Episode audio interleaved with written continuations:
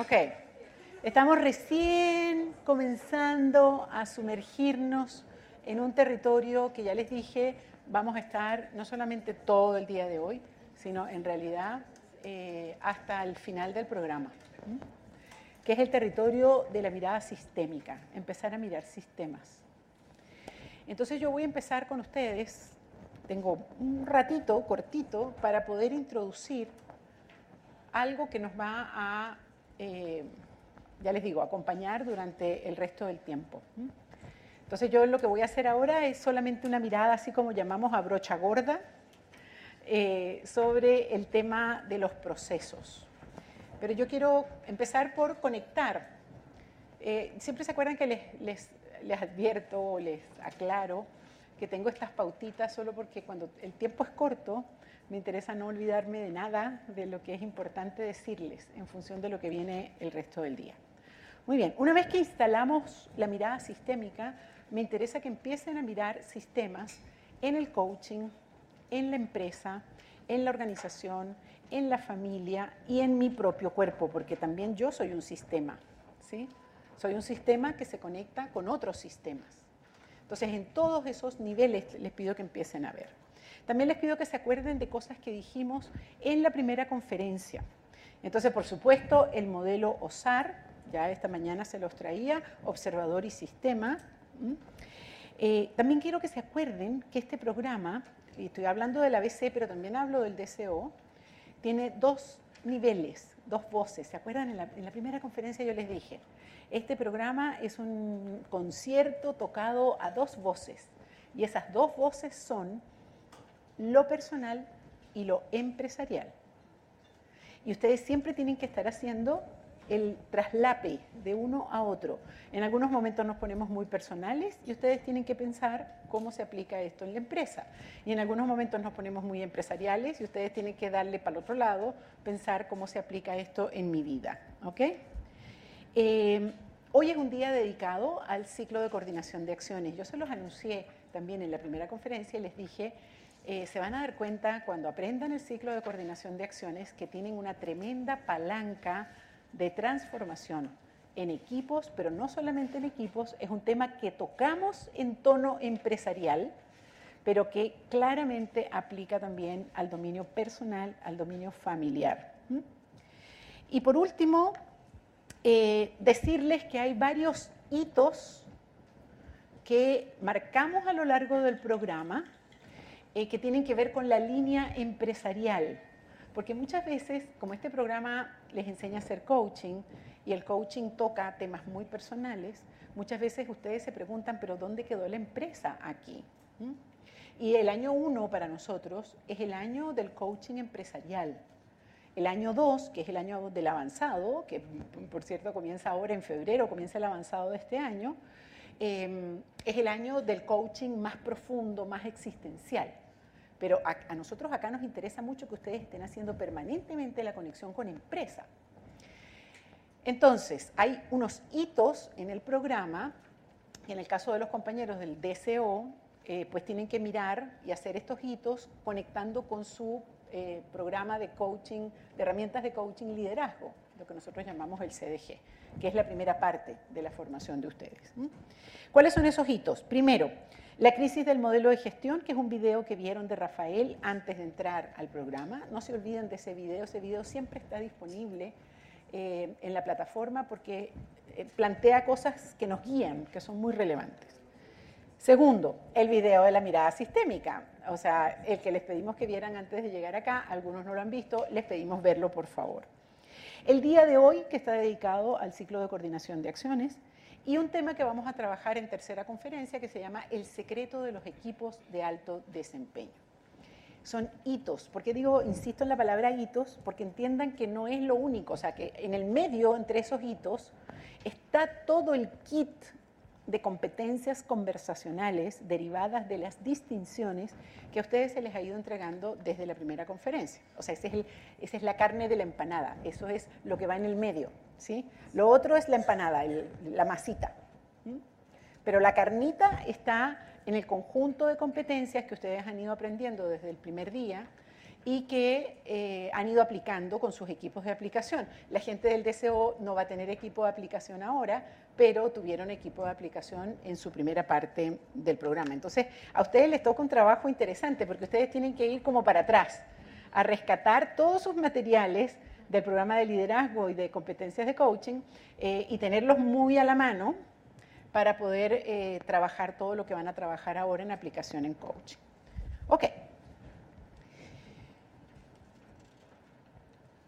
Conectemos por un momento, no me quiero poner como la radio Bio Bio, pero conectemos por un ratito con lo crítico que estamos viviendo en el mundo de hoy, porque el fenómeno radio Bio Bio que les decía yo esta mañana eh, tiene que ver con, el mundo en el que estamos, ¿no? Eh, algunos elementos así como solamente en chispazos uno, la aceleración del cambio que está presente en el discurso que Rafael les entrega en, la crisis del modelo de gestión, que, pero por favor combinen la aceleración del cambio que ya teníamos con todo lo que es la pospandemia y por supuesto con la llegada de la inteligencia artificial. O sea, todo lo que, está, lo que estamos viviendo como revolución tecnológica, como ola siguiente, y no sabemos si es la última, creo que no, eh, de ola de revolución tecnológica. El surgimiento del trabajador del conocimiento, eh, que ya a finales del siglo pasado estaba muy presente, pero que obviamente en estos 24 años que tenemos de este siglo está súper presente. Ustedes eh, háganlo como ejercicio, meten en chat GPT, trabajador del conocimiento, eh, hoy en día la máquina les va a decir es muy relevante el, trabajo que hacen los trabajadores de conocimiento en el sentido de procesar la información para toma de decisiones, para definición de estrategias, para definición de caminos en, en medio de un ambiente súper incierto como es el que estamos viviendo ahora. Y ustedes son trabajadores del conocimiento. Y el coaching ontológico trabaja con trabajadores del conocimiento. Y parte de lo que constituye al coach ontológico particularmente como el, profesionista del futuro, profesionista es una palabra muy mexicana, ¿sí? o el profesional del futuro, es justamente que la materia prima con la que trabajamos es el conocimiento. Y es con el trabajador de conocimientos particularmente donde esta herramienta, el coaching ontológico, es particularmente útil. Entonces, importante eh, esto. Y algo que también Rafael dijo en esa primera presentación, que ya no es suficiente con el mando y control. Eh, y por favor, levante la mano el que trabaja en una organización donde el mando y control sigue vigente. Quiero ver manos levantadas, también digitales. Levanten su mano auténtica. Claro, mando y control sigue muy vigente, a pesar de que ya tenemos, no sé, 70 años por lo menos, en donde ya le declaramos la crisis al mando y control.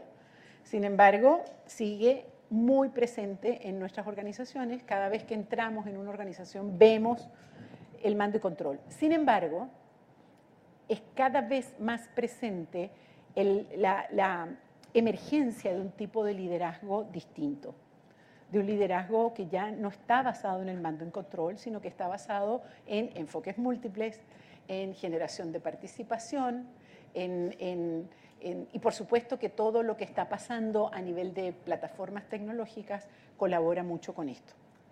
Pero yo diría que lo que más impulsa el cambio del mando y control es que ya no está generando el mando y control los niveles de productividad que generaba en el siglo pasado.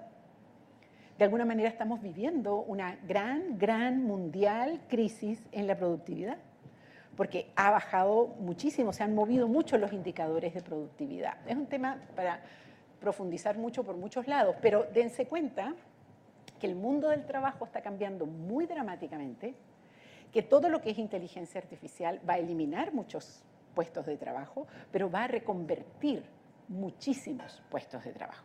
Y ahí es donde tenemos el desafío. Y yo creo que los coaches definitivamente vamos a hacer una contribución en esa reconversión del trabajo. El trabajo de aquí a 20 años va a ser algo radicalmente distinto y nosotros tenemos un, nosotros digo, no nosotros los coaches titulares y nosotros no, nosotros esta comunidad que somos, tenemos ahí un aporte bien significativo en ese proceso, en esa revolución que está ocurriendo. Eh, sigo con la radio Bio Bio 30 segundos más. Por supuesto, la pandemia nos generó temas que todavía están vigentes, económicos, todo lo que es lo que se llamó en, la primera fase de la pospandemia la nueva normalidad, eh, sigue todavía muy, muy presente. Y no se olviden, por favor, lamentablemente, del impacto de las guerras, eh, de las guerras lejanas y cercanas porque allá en, el Medio Oriente, por supuesto Rusia y por supuesto toda América Latina, con todo lo que nos está pasando con las bandas, etc. O sea, el tema de la violencia y de la guerra nos está afectando mucho y pasa algo interesante y es que este año se ha denominado el gran año electoral. Más de 100 países del mundo y no cualquier país, estamos, hablando de México, estamos hablando de la India, estamos hablando de Estados Unidos, van a elecciones. Estamos hablando de cientos de millones de personas cambiando la política de lo que gobierna, eh, y, te, escuché y se me, dio escalofrío, porque lo que Miguel dice es qué tremenda oportunidad y al mismo tiempo qué tremendo riesgo. Porque lo que genera esto es una incertidumbre política tremenda cientos de millones de personas cambiando el gobierno.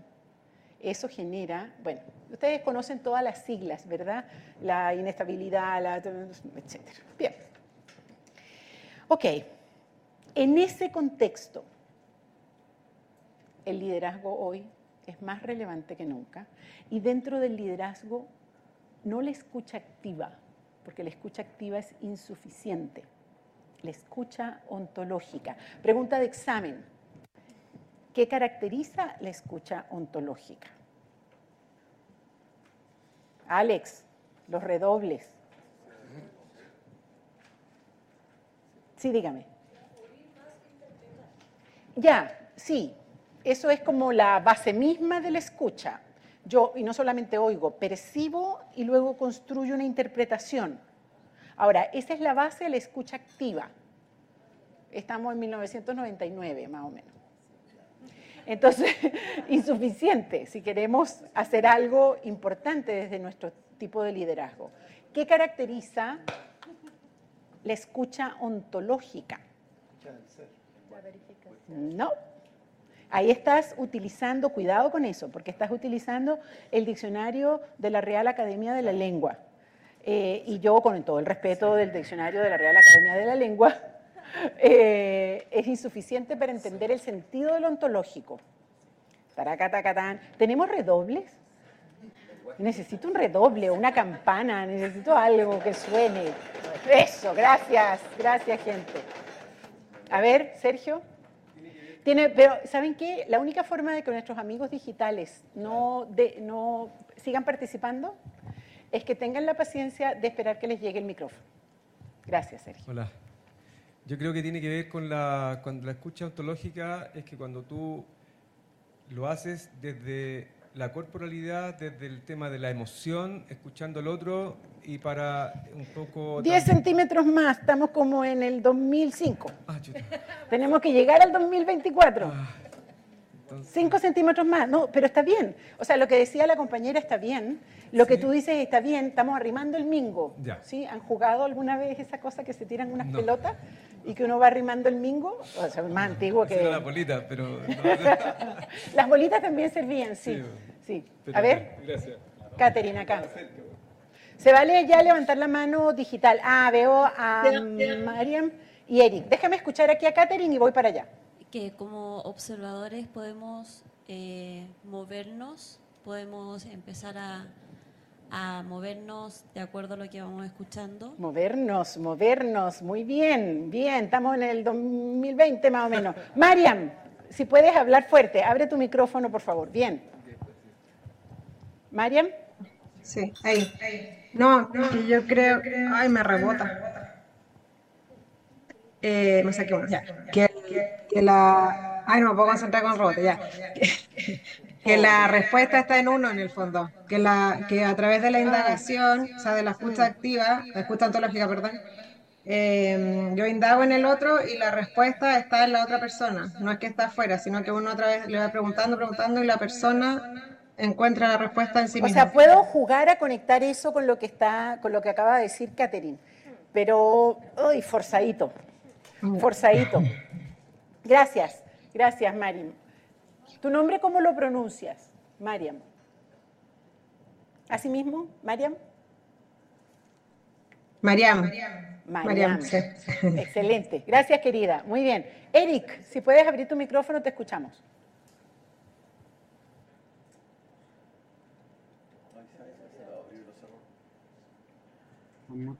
Ahí está.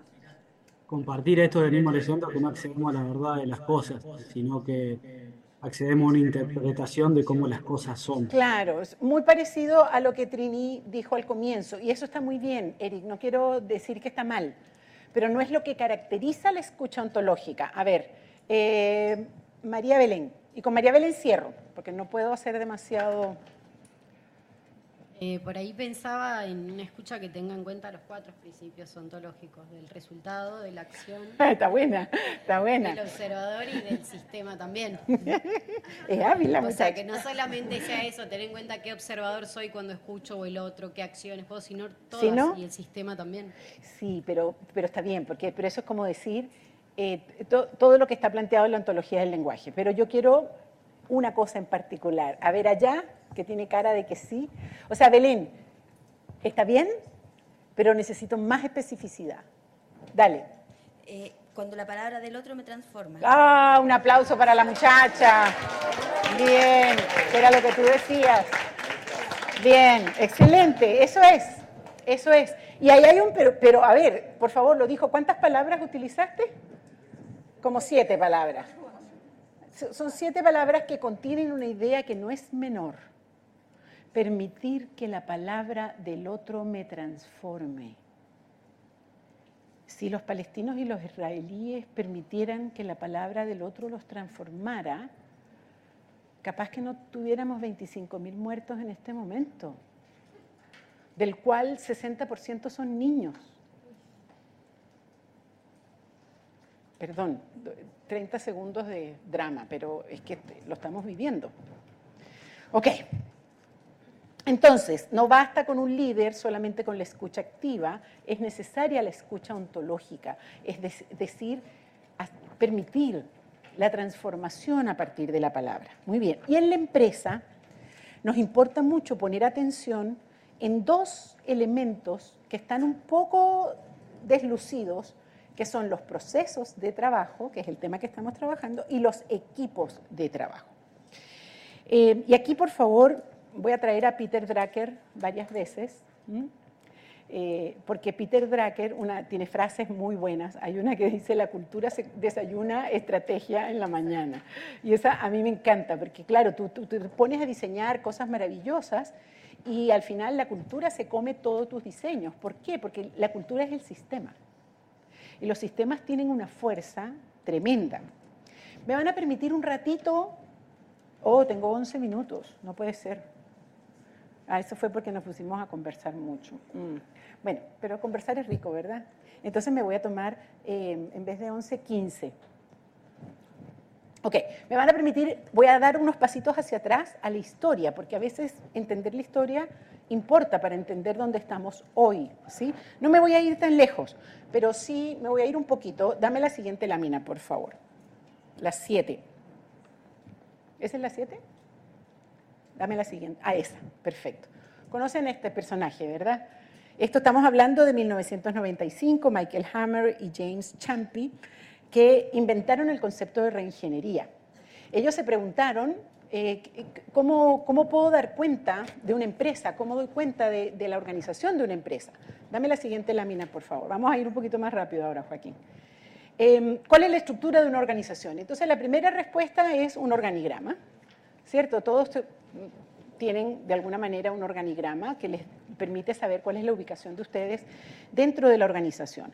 El organigrama nos muestra cómo se distribuye el poder, quién toma las decisiones y quién las obedece, cómo se subdivide el trabajo en diferentes áreas y cómo fluye la información y la toma de decisiones, o sea, va para arriba, va para abajo, etc. Esa es la información que nos entrega el organigrama.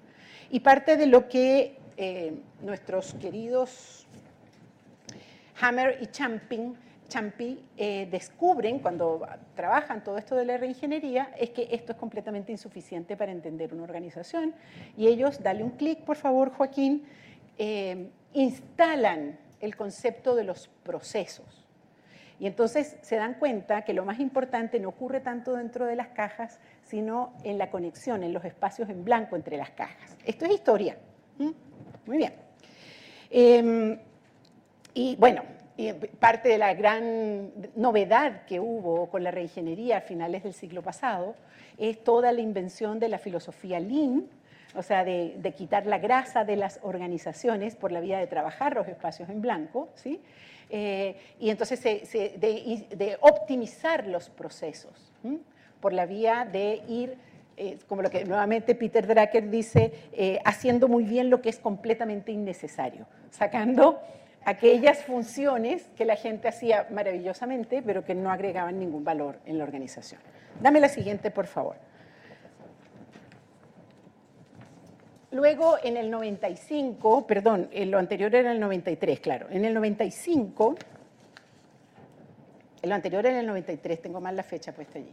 Rambler y Brage, podría ser Brach, con Alexander teníamos esa conversación, en el inglés está difícil saber, pero bueno, yo lo he escuchado como Brage.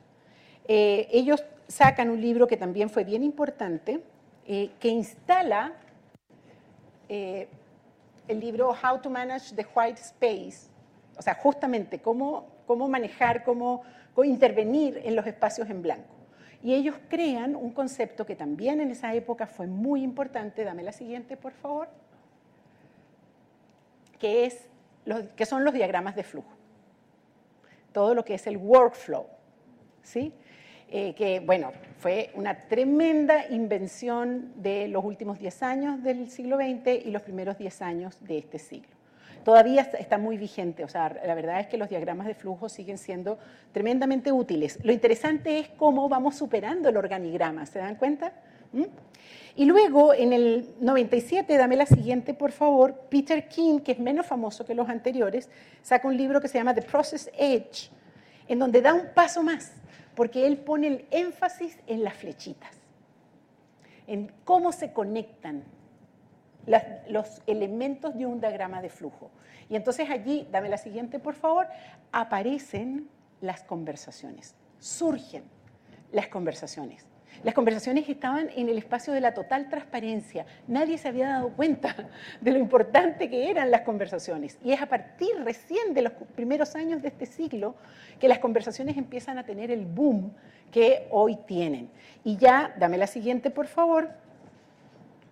En el 2001, ustedes me imagino que conocen el manifiesto ágil, ¿verdad? Y todo lo que es el movimiento de la agilidad, que cubre hoy en día prácticamente todas las organizaciones con sus 12 principios, sus cuatro valores eh, y todo lo que, todas las, herramientas. Es, es, interesante porque todo lo de la agilidad eh, emerge desde las, empresas tecnológicas, desde los, los diseñadores de software. Ellos son los que crean este movimiento. Hoy en día es un movimiento súper eh, diseminado. Es rara la organización que no haya sido tocada por el tema de la agilidad. Y entonces nuevamente está allí todo lo que nos afecta, todo lo que nos toca a nosotros los ontológicos, porque en, todo este tema que tiene que ver con optimizar los procesos de trabajo, las conversaciones son el ingrediente clave. Y las conversaciones de todo tipo, porque a veces pensamos que una conversación es que yo me siento contigo y, y lateamos durante una hora. No, las conversaciones son el WhatsApp, las conversaciones son los distintos chats en los que participamos a lo largo del día. Las conversaciones son los emails que intercambiamos. Las conversaciones son las reuniones, parados o sentados, da lo mismo. De media hora, de 15 minutos o de tres horas. Todas esas son conversaciones. Y entonces la gran pregunta que nos hacemos desde la consultoría es, ¿cómo se conversa aquí? Y eso es válido no solamente en el espacio de las organizaciones, es válido también en el espacio de la familia. Me reía ahora en el refrigerio, porque en la casa de mi hijo, que son muy tecnológicos, de, de chicos a grandes, hoy se quedaron sin internet. se quedaron sin internet, están todos así como, ¿qué hacemos ahora? como pajarito, pajarito en pasto, así chucum, chucum. ¿Qué hacemos? Claro, claro. Interesante, porque eso es lo que está pasando en nuestro mundo. Y yo no, yo no, no hago apología del, del no Internet, ¿no? Sino miren cómo estamos conversando hoy. Entonces, el espacio, de, el espacio de intervención en las conversaciones en las que participamos se puso muchísimo más complejo. Y todo lo que vamos a trabajar con Miguel Pizarro, Miguel Pizarro, no, está ahí, con Miguel Pizarro, él siempre me hace eso. ¿sí? Miguel Pizarro, sí, justo, justo cuando se va a tomar un tecito yo lo llamo. Bueno, con Miguel van a empezar a introducirse en todo lo que es el ciclo de conversación de, coordinación de acciones, que en rigor es un racimo de conversaciones. Y vamos a estar trabajando todo el día con eso. Y espero que al final del día podamos volver a lo que les acabo de plantear sobre los procesos de trabajo y tengan algunos insights importantes. ¿Ok? Muy bien, los dejo entonces con Miguel.